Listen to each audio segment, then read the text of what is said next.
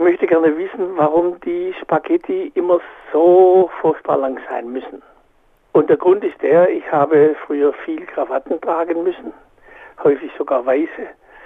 Und wenn es zum Essen, sei es zu Hause oder sei es in der Kantine, Spaghetti gab, möglicherweise mit Tomatensauce, dann war das eigentlich oft ein Krawattentod. Tücken des Alltags, Gabor. Ja, die Probleme kennen wir, glaube ich, alle so ein bisschen, ja.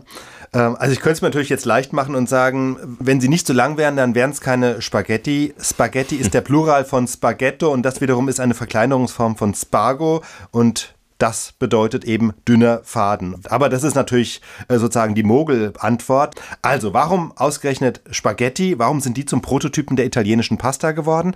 Das hängt sicher damit zusammen, dass diese Fadenform bei der Herstellung ziemlich praktisch ist. Denn in dieser langen, dünnen Form trocknet der Teig ziemlich schnell aus. Und das war ja früher noch wichtiger als heute. Den getrockneten Teig konnte man lange aufbewahren, auch in der Zeit, als es noch keine Kühlschränke gab. Heute bewahrt man ihn auch nicht im Kühlschrank auf. Also man weiß ja, Spaghetti halten sich bekanntlich lange.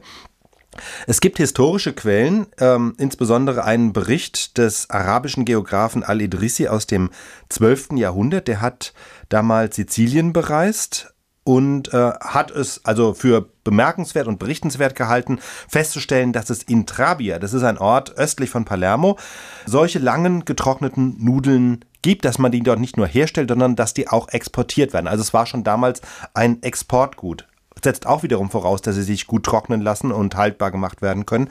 Und das war eben noch bevor Marco Polo in China war. Er hat ja, das war ja die Legende, dass er von dort die Spaghetti mitgebracht hat. Aber offenbar gab es die schon in Sizilien schon vorher. Die Chinesen haben auch lange Nudeln hergestellt, aber eben da vermutlich mehr aus Reismehl oder zumindest aus so einer Reis-Weizen-Mischung. Aber äh, auch die waren lang und dünn aus dem gleichen Grund. Man konnte sie eben mit Hilfe einer Presse einfach herstellen und dann über einer Leine ziemlich schnell trocknen. So, jetzt ist man ja heute, man hat andere technische Möglichkeiten, gar nicht mehr darauf angewiesen, dass die Nudeln lang, dünn und einfach herzustellen sind. Das heißt, die müssten ja nicht mehr so lang sein. ja, genau. Also mit der, mit der Tradition kann man natürlich nicht alles rechtfertigen. Letztlich ist es natürlich der Markt, der entscheidet, die Verbraucher, die die langen Nudeln, diese Spaghetti haben wollen.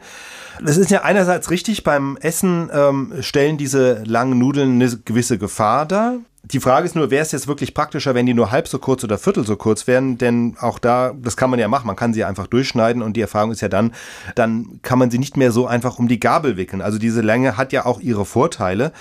Also insofern ist eine gewisse Mindestlänge schon sinnvoll. Richtig ist aber auch andere Pastaformen, die sich eher aufspießen lassen, wie eben Rigatoni. Die sind für weiße Hemden die sicherere Variante, aber dann sind es eben keine Spaghetti mehr. Ja, und Spaghetti sieht man immer noch in den Kantinen. Wahrscheinlich mehr als zuvor, nur Krawatten etwas seltener, vermute ich. Ob das damit zusammenhängt, man weiß es nicht.